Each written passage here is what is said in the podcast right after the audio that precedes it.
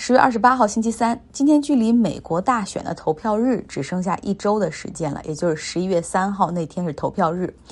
为什么会选在这一天呢？这是美国的一个传统吧，就是大选年的时候会在十一月第一个周二来举行这个投票。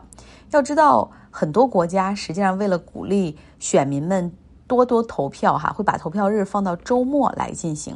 然后这个时候大家没什么事儿嘛，那都都去投票。但是美国就是这样的一个传统，要放在周二来进行。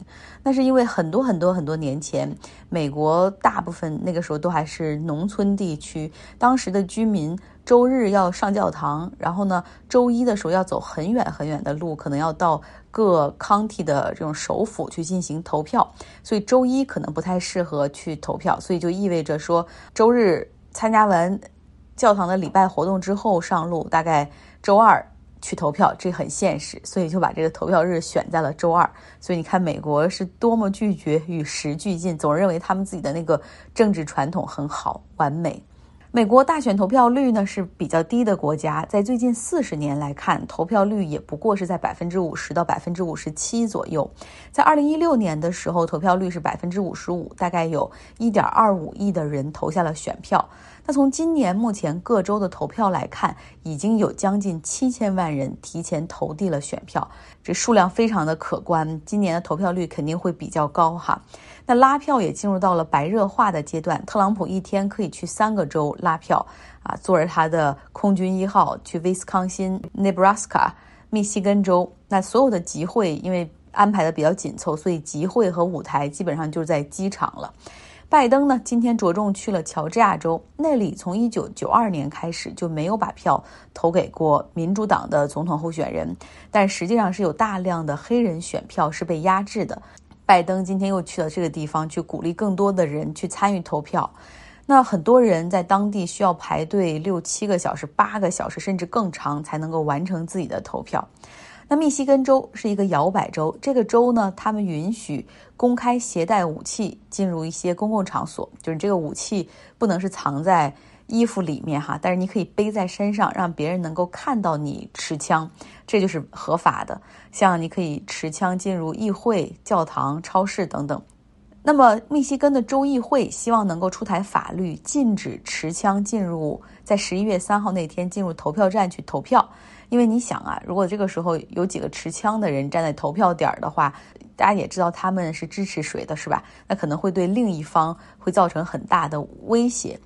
那议会层面是觉得应该禁止持枪进入投票站，但是结果呢，这个州法院的法官是驳回了，他们认为说投票时可以持枪，这是美国宪法第二修正案给大家的权利。关于美国大选，科普一些基本常识。美国选举实行的是选举人团制，也就是间接选举的制度，不是普选，也就是不是说谁得的票多谁就是总统。要知道，在二零一六年总统大选的时候，希拉里比特朗普是多了三百万张票，但是没用啊。美国实行的是选举人团制 （electoral vote），每个州。它根据它人数的有一个设置哈，就是它的人数和它的选举人团数票是有一个比例的。像加州人口最多，它总共有五十五个选举人团这个票；德州人口第二多，它有三十八张选举人团票。那纽约州有二十九张。美国呢，在选举的过程中还有一个规则，想必大家已经听过很多次了，就是 winner take all，赢者通吃。像德州哈，比如说支持特朗普的人比支持拜登的人多，那最后选出来以后，就是三十八张选举人团票会全部给特朗普，就是谁赢下这个州，所有的选举人票不是按比例分，而是所有的全部给一个人。那美国五十个州下来，总共有五百三十八张选举人团票，哪个候选人可以获得两百七十张这个选举人团选举人票，就可以获胜当选总统。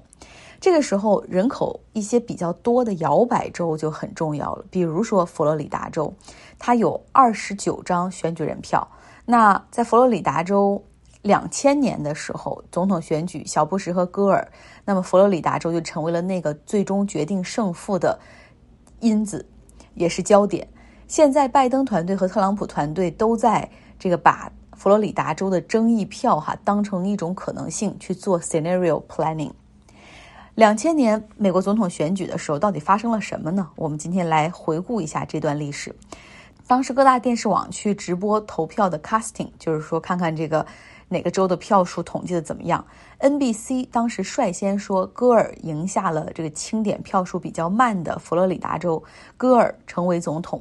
但是没过多久，福克斯电视台宣布说佛罗里达州是小布什获胜，然后总统是小布什。后来呢？经过核实之后，各大电视网都开始改口。美国大选有一个传统，就是谁哪一方失败了哈，就要给获胜那一方打一通电话来承认败选 （concede）。然后同时之后，他又出来和自己的支持者见面哈，然后等于说公开承认自己输了，同时 blessing the president elected。那么当天晚上，戈尔是拒绝认输，因为他有充足的理由。在佛罗里达票数清点之前，从这个选举人票数来说，小布什还比戈尔少四张，是二百四十六对二百五十张。那么佛罗里达州。当时点票哈，两个人最后整个票数只差两千张。你想那么大几千万人的一个州，只差两千张的这种票。就后来呢，通过一些民主党的这些地方的票数的补充进来，发现最后只差三百张选票。那么根据地方的法律，就是这两个候选人当时的选票比例差不到百分之零点五，那需要也可以完全进行 recount，重新点这些票数。那么当时华盛顿的这两个阵营哈，戈尔阵营和小布什阵营就马上派出大量的人前往佛罗里达去看这个 recounting，重新清点票数。结果呢，这样焦点就从华盛顿到了佛罗里达州，发现还真的有很多废票。当然了，这个选票的设置上，比如有这种 butterfly ballot，那对于民主党和戈尔是非常不利的。所以呢，戈尔的阵营就以误导选民为由，要求几个民主党比较多的 county 重新来清点选票。那么这个时候，共和党就开始组织起了这种他们的支持者，大声的在就是重新清点、重重新清点选票的这种选票站的外面进行抗议，大喊 “vote fraud”，就是你们这是选票诈骗，然后你们要篡夺小布什的胜利果实等等。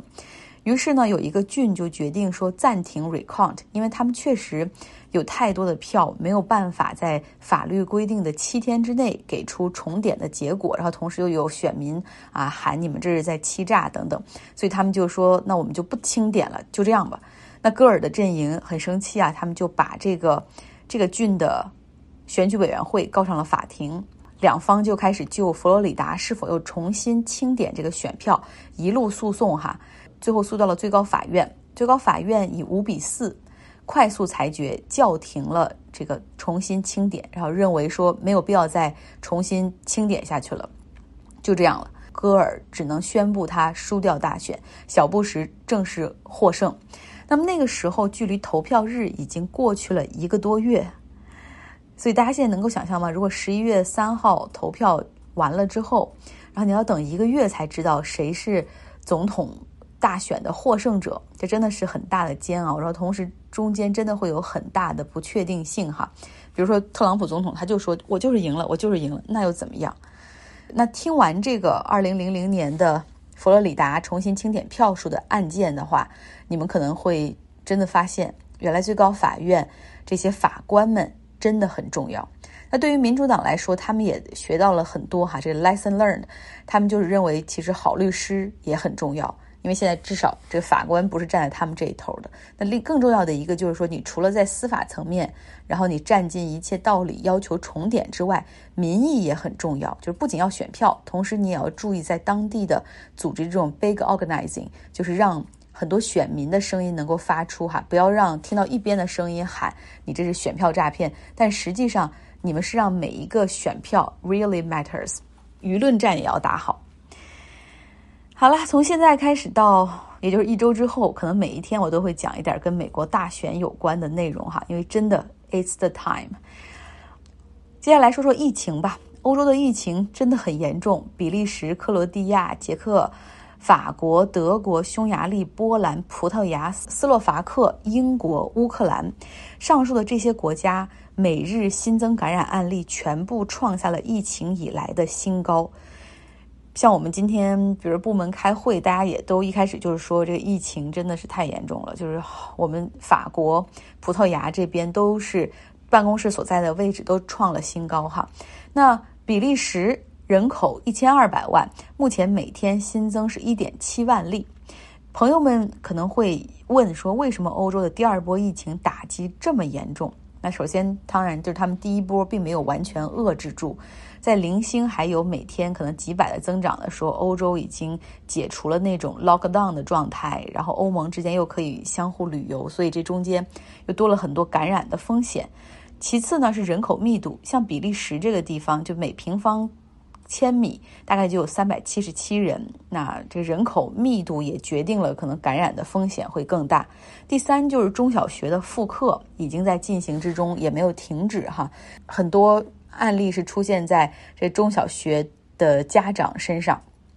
第四，就是现在确实欧洲天气已经比较寒冷了，除了是流感有多发之外，那么你想过去夏天的时候，大家可以在户外餐厅里就餐，但是现在户外就餐受到限制，那大部分的酒吧和餐厅也也不可能说不让人家开门，对吧？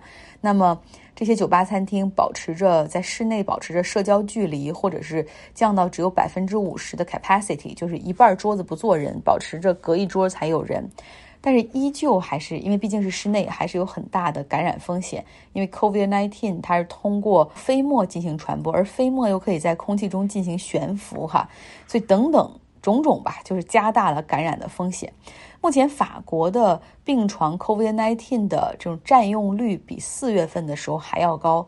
那像我在欧洲认识的朋友啊、同事啊什么的也有感染的，就等于说我认识的人中也有已经感染了。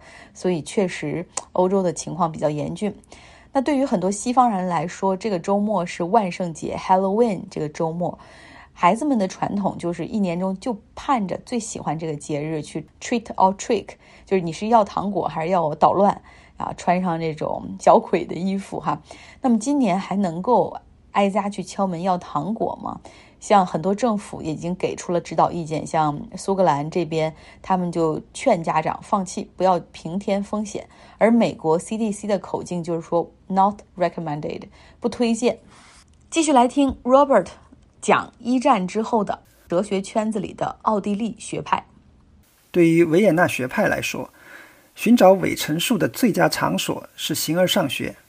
形而上学是哲学的一个分支，研究存在与本质、时间与空间等基本概念。自亚里士多德称其为第一哲学以来，形而上学一直被视为最高和最客观公正的思想形式。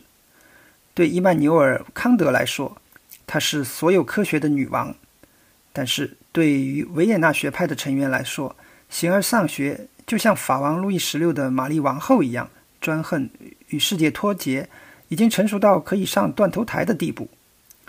形而上学的问题在于，他们通常是不可证实的，这对逻辑实证主义者来说意味着他们毫无意义。在卡尔纳普一九三二年的文章《通过语言的逻辑分析消除形而上学》当中。他让我们想象，如果一个人发明了一个新的形容词 “TV”，当我们问他如何判断某件东西是否 TV 的时候，他回答说：“没有关于 TV 的任何直接经验。”在这种情况下，卡尔纳普说：“我们会否认使用这个词的合法性。”他认为，同样的原则也适用于形而上学的一些术语，从柏拉图所说的理念。到康德的物自体，卡尔纳普写道：“这些令人印象深刻的词语可能会引发相关的形象和感觉，但它们没有实际意义，因此任何依赖于他们的解释都是毫无意义的。”另一方面，形而上学并没有坐以待毙，它也仍然在发展，对哲学和政治都有重要的影响。卡尔纳普的这篇文章是对马丁·海德格尔的攻击。海德格尔是第一次世界大战以后出现的另一位伟大的德语哲学家。如果说维特根斯坦的《逻辑哲学论丛》是分析哲学的一部基础著作，那么海德格尔1927年的著作《存在与时间》对大陆哲学同样重要。英美分析学派用大陆哲学来指代所有仍然严肃对待形而上学的那些愚昧无知的欧洲人。海德格尔和维特根斯坦都是自成一派的大师，但在大多数方面，两人是相反的。维特根斯坦生长在维也纳的大富之家，海德格尔则出生在德国农村小镇一个清贫天主教牧师的家庭。维特根斯坦是一个流浪者，他在奥地利和英国之间，在学术界和其他个人追求之间到处游荡。海德格尔的整个职业生涯都是在德国的大学里度过的，然后在他黑森林里的一个偏僻小屋里思考。更加重要的是。两人在形而上学的价值观上存在分歧。一九二九年，维也纳学派发表宣言的那一年，海德格尔发表了一篇题为《何谓形而上学》的演讲，这是面对逻辑实证主义者的公然挑衅。实际上，他一开始就承认现代科学对形而上学没有用处。根据科学的世界观，只有我们能够直接体验到的东西才是真实的。知识的疆界就在存在本身。别处什么都没有。他认为这句话的后半句非但不是一句废话，而且揭示了一个基本真理：除了存在之外，还有虚无。我们不是通过理性，而是通过焦虑的体验来理解虚无。在存在着焦虑的时候，存在作为一个整体会溜走，只剩下虚无聚集在周围。只有当我们以这种原始的方式遇到虚无时，我们才能够理解像否定和不存在这样的逻辑概念。正如海德格尔所说：“无本身就没有，或者说虚无否定着自身。”对于海德格尔的许多崇拜者来说，他语言的错位使形而上学的概念恢复了他们千年以来失去的力量和陌生感。他将哲学植根于情绪，而不是单纯的理智。这使得他的作品富有想象力地投入到一些逻辑实证主义无法实现的方式之中。有些人可能会说，海德格尔想让哲学更像诗歌，而维也纳学派希望哲学更像数学。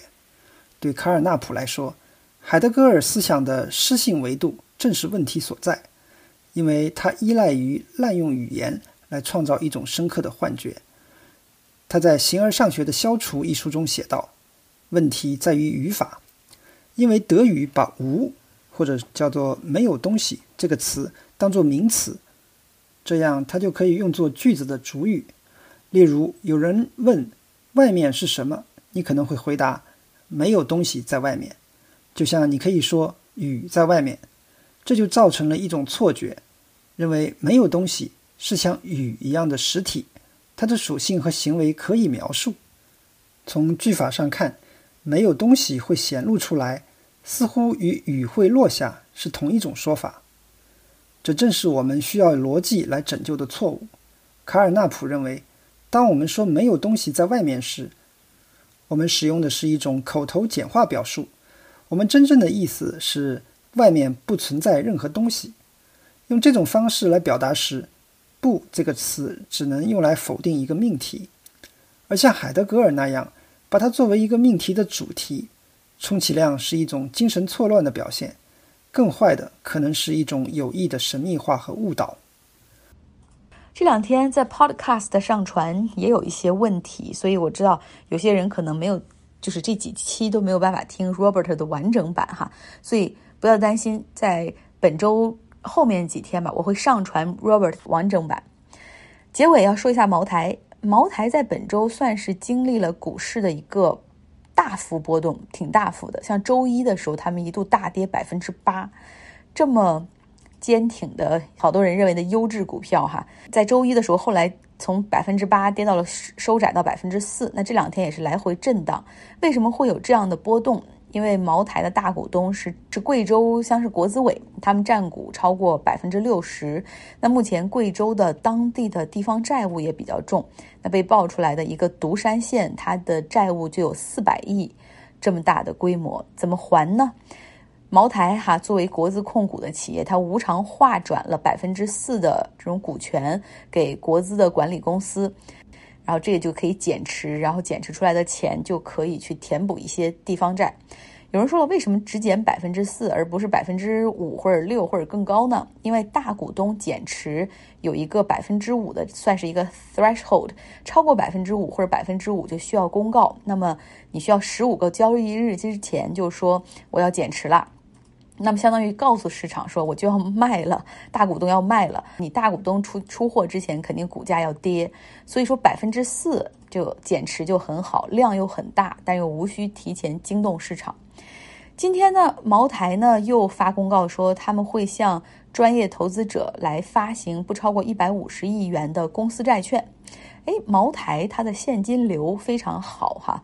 因为你卖酒嘛，然后这个被称为现金牛，其实它并不差钱。为什么要发债呢？难道是为了扩展业务吗？啊，一看它的这个细则，就是这个所发的一百五十亿的债会用于贵州高速公路股权收购、偿还债务和利息、补充流动性资金等等。